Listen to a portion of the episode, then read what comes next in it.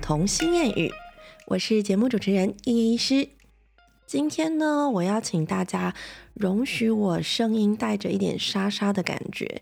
其实呢，我本来以为啦，就是我刚又从一次的感冒中，就是 就感冒的很惨哦，失去声音哦。然后为什么我每次感冒都会失去声音，这些都会沙哑？我记得我两年前是没有这样的情况啊。于是呢，后来你知道我这次感冒夜咳很严重，就整个晚上都在咳嗽，以至于我还要跟小孩分房睡，我怕会吵到他们。那后来我就自己这边研究了一番呐，诶，我就发现小乖的气喘息气在那里看着我，然后我也看着他。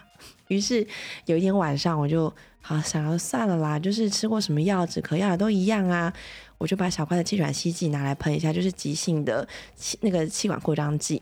吸完之后，哎，我好久以来第一个晚上可以好好的睡，我就非常的惊讶，想说，哈，我的气管是坏掉了，所以小怪其实是遗传我，你知道吗？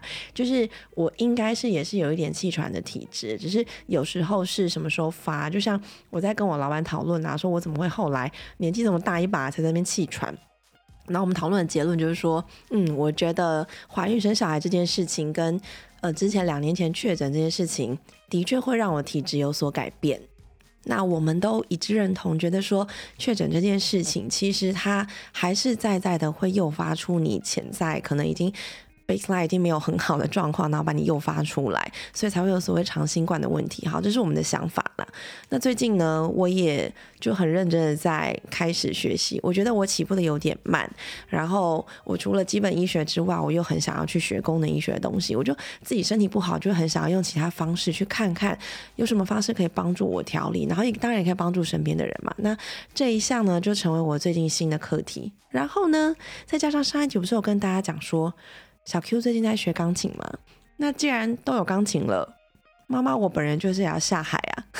就钢琴摆在那边看我，我看他，好了，那我只好就开始练钢琴。我最近就把自己的人生搞得非常的充实，但充实的情况下，我还要调配自己的体力，有没有？所以呢，这段时间我还算是在休养期。那把人生为什么要搞这样子？好了好了，话不多说，我们回到今天我想要跟大家聊的这个主题。这个主题的起因呢，是来自于我观察到小孩身上有一些很有趣的一些小情节、小片段。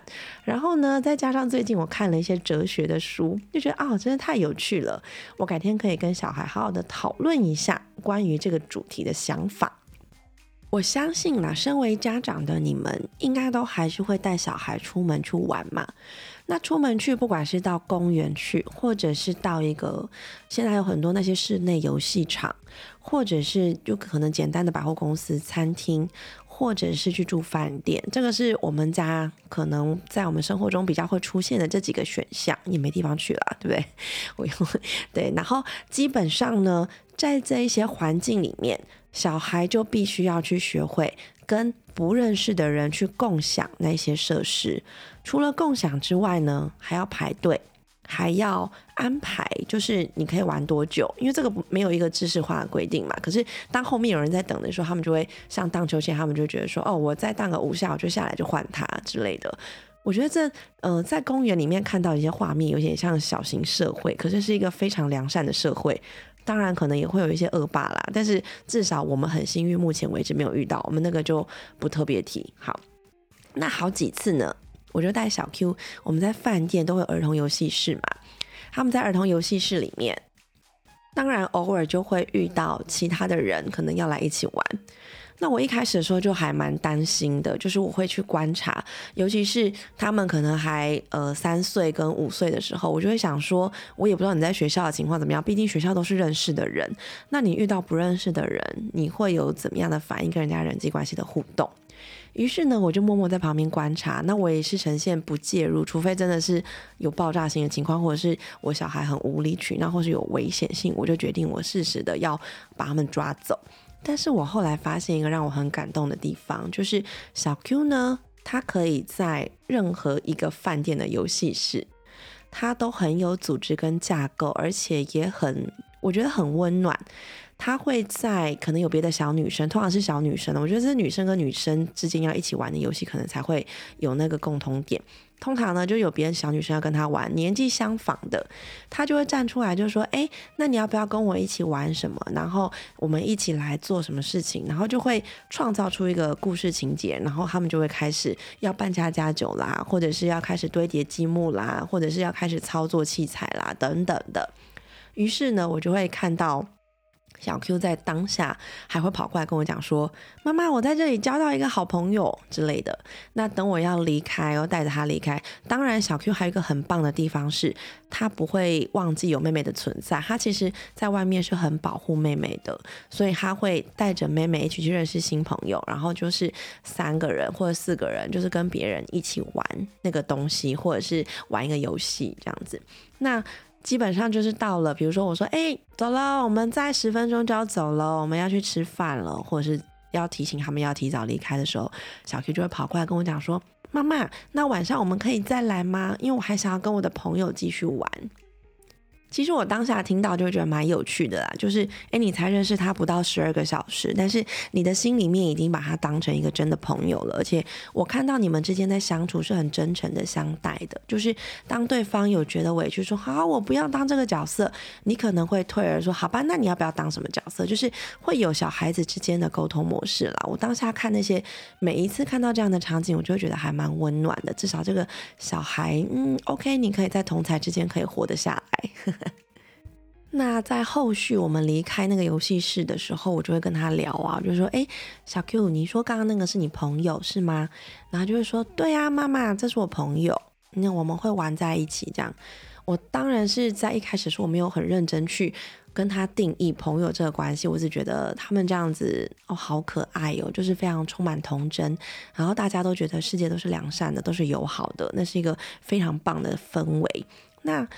后来有连续几次，小 Q 跟我讲说：“哎，你知道吗？他会在 B 饭店的时候，突然间。”想起 A 饭店曾经一起玩的一个小男生或是一个小女生，然后就问我说：“妈妈，上次我们在某某饭店的那个小男生会出现吗？”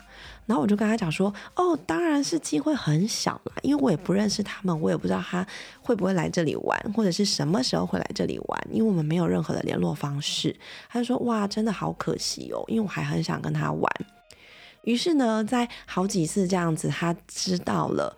他认识的这个人，可能在他生命中就是稍纵即逝，这一天就过了。于是他就帮他建立了一个名词，叫做“一日的朋友”。这很很可爱，对不对？他后来就会跟我主动聊，他就说：“妈妈，我今天又交到一日的朋友了。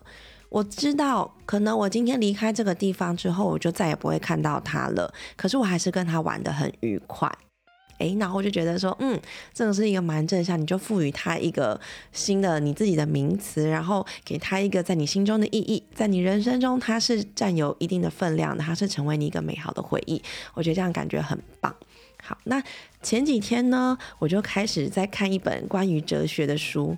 你知道有时候都不小心打开莫名其妙的书，想说要舒舒压一下然后，就看不同领域的书。那我就想说，好，我来看一下哲学的书，来看看要怎么样跟我的小孩辩论。因为有时候他们会一直问为什么为什么，那我其实不太想要直接跟他讲没有为什么，或者是直接跟他讲答案，因为我反而觉得跟他们斗嘴很有趣。于是我就想要看一点哲学家那种绕口令的方式，用这种方式来牵制他们。这时候，我就突然间在我的书柜里面发现一本书，书名叫做《影响孩子一生的曼斯妙答》。我那时候以为这是不是一本教养书，然后就糊里糊涂的就是把它购入，想说教养的东西，我就是看越多，你的想法会越多嘛，然后最后就会有一个自己的一套方式。我是用这样方式在思考的。但是我看到这本书的时候，我就觉得，哎，里面有一些片段还蛮有趣的。其中一个章节呢，他就在讨论亚里士多德他对友谊的定义。那亚里士多德大家都认识他嘛？那很有名的古代的哲学家。那他就是对友谊的定义是说，一项关系呢必须同时具备三个部分。第一个部分是两个人彼此之间都对另一方怀有善意，就是我对你是没有没有恶意的，我对你是充满良善的本意的，我是为你好的。那第二个部分是两个人彼此怀有善意。这个心态呢，是出自于以下三种动机的其中之一，都可以算。哪三种动机呢？包括你是出自于利益利益关系，第二个是性乐趣关系，第三个道德良善、道德美善。好，如果你是基于这三种动机的其中一个，包括利益，包括以乐趣为前提，或是以道德为前提，以任何一项作为对待别人的这个出发点，你们两个又同时怀有善意，这就足够构成友谊。再来第三个，两个人都知道对方对自己怀有善意，除了我对你有善意之外，然后呢，我也知道你对我是良善的，在这三个部分都成立的条件之下。才构成一个友谊。那我们仔细去思考，其实用这样的条件去构成的友谊非常多种。所以我们在友谊里面的世界里，我也是到很大很大，像现在才发现，原来朋友还可以做区分的。有一些朋友是可以用来讲真心话的，有一些朋友你必须要跟他有一些利益上面的交涉，有一些朋友你可以直接说一些很难听的话，让他去帮助他改正。有一些朋友，你要无条件的帮助他，帮助他增长，因为他是你人生修炼的一个一一个助力。就是你可以把朋友区分成很多种不同的面相。我小时候都觉得，所谓的朋友就是指说，哦，我要跟你讲真心话，可以讲悄悄话，讲秘密，然后你也可以跟我推心置腹，你可以跟我讲所有很私密的事情，这种才能叫朋友。后来才发现，出社会中根本不可能这样啊！你知道有多少人此时此一刻跟你就是很好，可是当下一秒他发现利益分布不均，比如说老板红利加薪加给我的比较多，加给你的比较少，然后他就会开始疏远你。这个也是一个朋友，因为他在职场上他还是有一个工作互动的需求，对啊，所以这个都是怀有利益的问题嘛。好，那。曾经有一个诗人就讲过一句名言啊，就是朋友就是我可以在他面前说出真心话的人。这个是我从小到大都这样以为的。我本来也是要用这个立场、这个出发点去跟小 Q 讲说，哈，你这样才见面一天就叫朋友吗？我觉得不是诶，我觉得他只是你人生中的一个访客、一个过客。但他怎么会听得懂？但我后来发现，小 Q 这种一日的朋友这种想法。真的很棒，这个点醒我了哦！原来在我生活中，曾经让我受过委屈、让我受过教训的那一些角色，他们也是朋友的一种。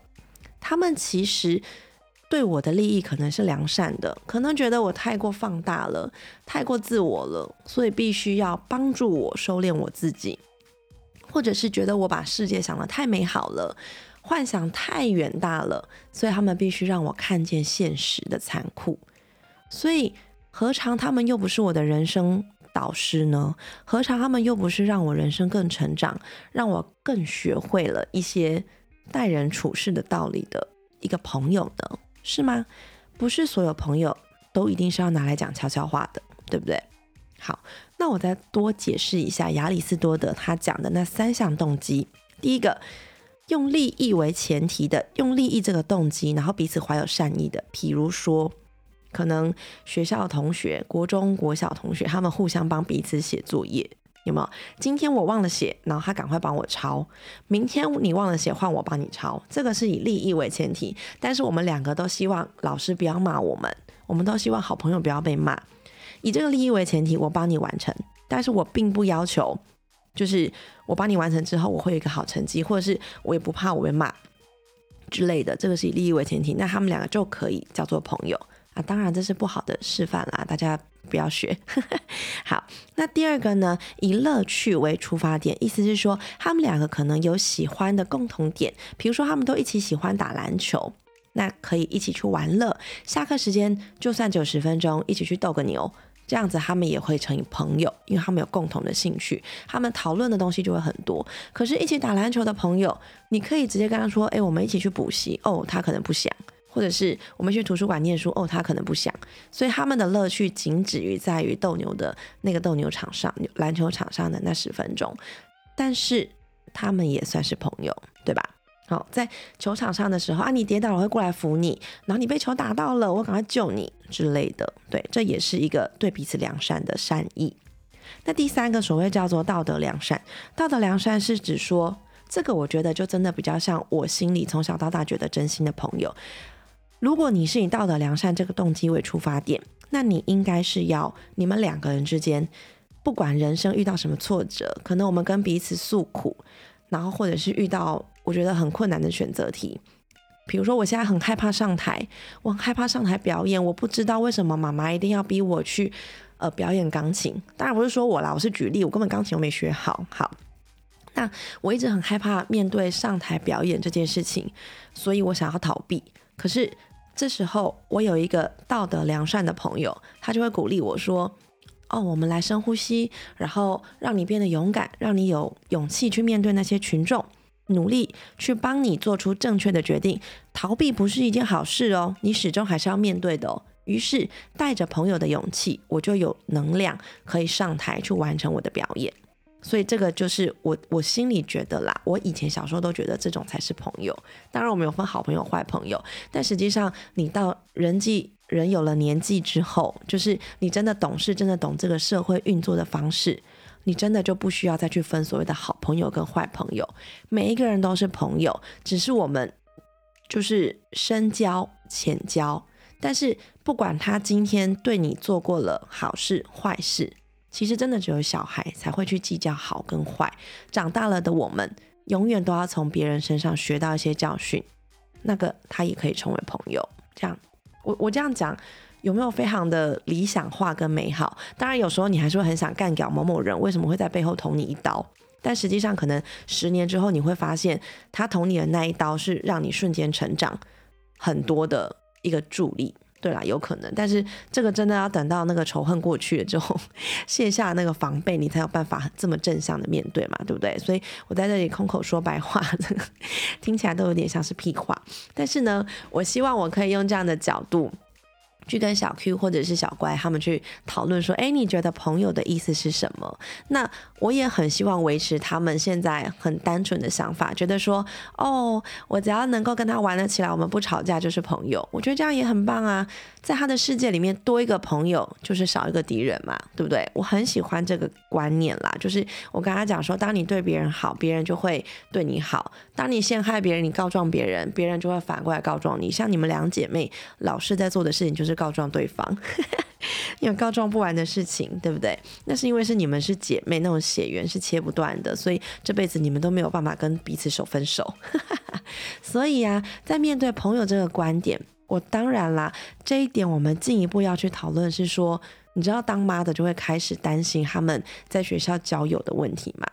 你没有办法去控制他会在人生中遇到怎么样的人，遇到可能比较。价值观混乱的人，呃的同学，或者是遇到比较勇往直前、横冲直撞都没有深思熟虑的那种，或者是遇到比较消极的人，你没有办法去控制小孩在人生中会遇到什么样的朋友，什么样的同才。可是偏偏呢，进入了学龄年纪，甚至到青春期的年纪，同才会是他们性格改变的很大很大的一个因素，甚至。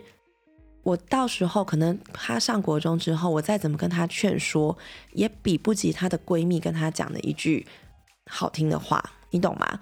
所以，与其我要在那边担心他如何选择朋友，我还不如直接告诉他朋友百百种，我们要如何从中去学习他们的优点，或者是去看出他们的缺点。我们不用去很努力的去排斥任何。一种类型的人，我们不用因为他跟我想法不一样，我就跟他老死不相往来。我倒不希望小 Q 跟小乖会变成这么极端。我当然希望他们的人生中是充满很多的弹性的，就是他们能够理解哦，好好好，我知道他跟我想法不一样，那我也可以尊重他，而不是我跟他一路杠到底，或我再也不要跟他讲话了。对，这种是小朋友才会有的幼稚行为，对不对？对啊，所以啊，随着他们慢慢长大的过程中。既然我无法去挑选他能够接触到的同才，当然你说挑选，我们唯一能做父母能做的就是我可能帮他选一个好的学校。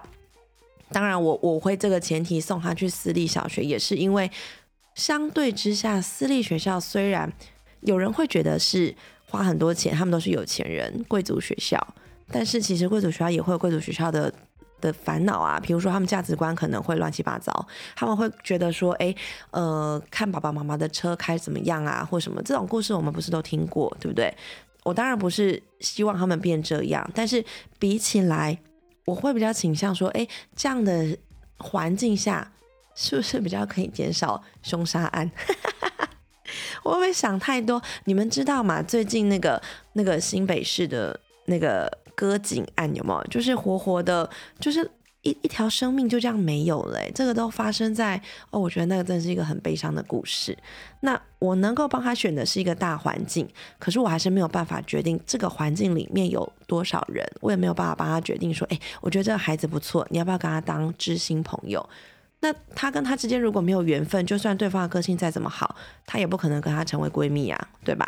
他可能跟他成为闺蜜的人，刚好是我很讨厌的人，对不对？你知道说到这个，就要想到我小时候。我小时候其实说说说真的，我爸爸妈妈在管我们的交友情况是真的蛮严格的。为什么会说严格呢？你知道我爸妈其实他们非常关心我们家姐妹，那我们家姐妹们的。每一个朋友，甚至班上每一个同学的名字，甚至要连家里的兄弟姐妹那个家庭结构，或者是做什么的，这我爸妈都会知道。诶，他们可能就是透过慢慢的问我们呐，然后。小时候不知道嘛，问什么我们就答什么，然后慢慢就讲讲讲讲出，呃，我同我好朋友的个性啊，我好朋友的家庭结构啊，或什么的，所以我爸妈相对之下都会非常非常的明显。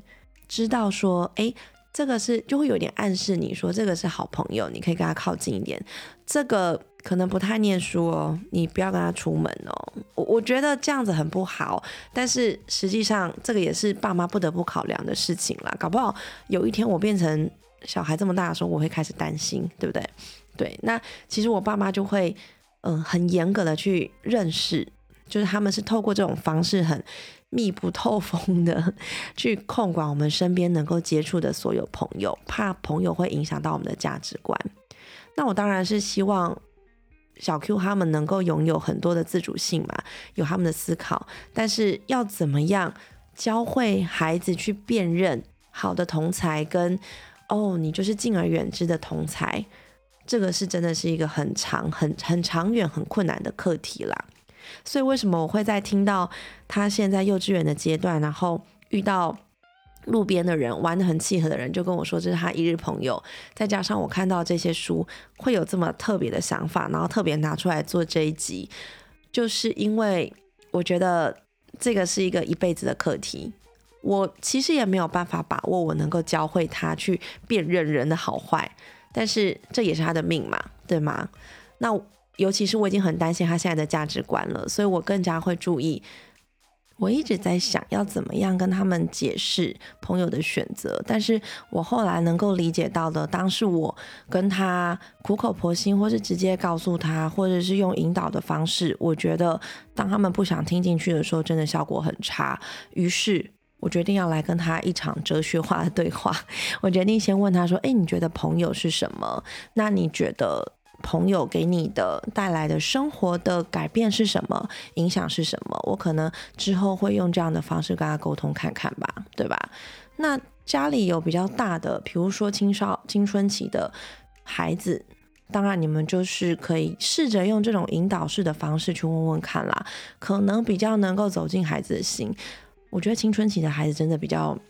比较没有办法，就是你用指令式的方式跟他们讲话，这样子会蛮收的反效果的。所以，嗯，大家要注意一下。我以后可能小孩到青春期，嗯，真的要提醒我自己注意，是不是先担心起来放？那在上一集，我的那个跟朋友之间的聊天，聊说关于小孩学才艺这件事情，我还特地请到插画家雪莉来陪我聊聊这件事情。那你知道吗？我蛮感动的。上一集我收到好多好多听众朋友的回馈，我没有想到学才艺这件事情其实真的到处困扰大家。我以为大家都是决定要给他们学才艺就直接学才艺的，不用想那么多，你知道吗？原来你就知道每个妈妈的困扰都是一样的。那你知道我收到其中的一些那个那个分享啊，就是他们自己的妈妈们的心得分享，我不夸张哦，真的大概是我最。就是录音以来收到最多回馈的一集，好，我真的蛮感动的，谢谢雪莉。好，那其中有一个我觉得很好笑，他就跟我讲说，哎，你蛮会交朋友的，哎，为什么你都可以交到这么这么多样、那么有趣的朋友？那我心里想说，我也觉得，哎，我觉得我人生真的好幸运哦。那。其实啦，我觉得心态上面真的要做调整。如果是像我小时候那样子，都一定要讲悄悄话那种才能当朋友，然后其他我就爱理不理的，那这样子我当然会失去很多机会啊。但实际上，当我的心态变开阔了之后，我就发现，哎，我来者不拒，任何人我都想办法去聊两下。比如说，我去买个便当，我还跟便当店的老板娘稍微聊两句，然后。便当店老板娘可能就会讲出一些，嗯，就是讲着讲着不知道为什么就讲出心里话，你知道吗？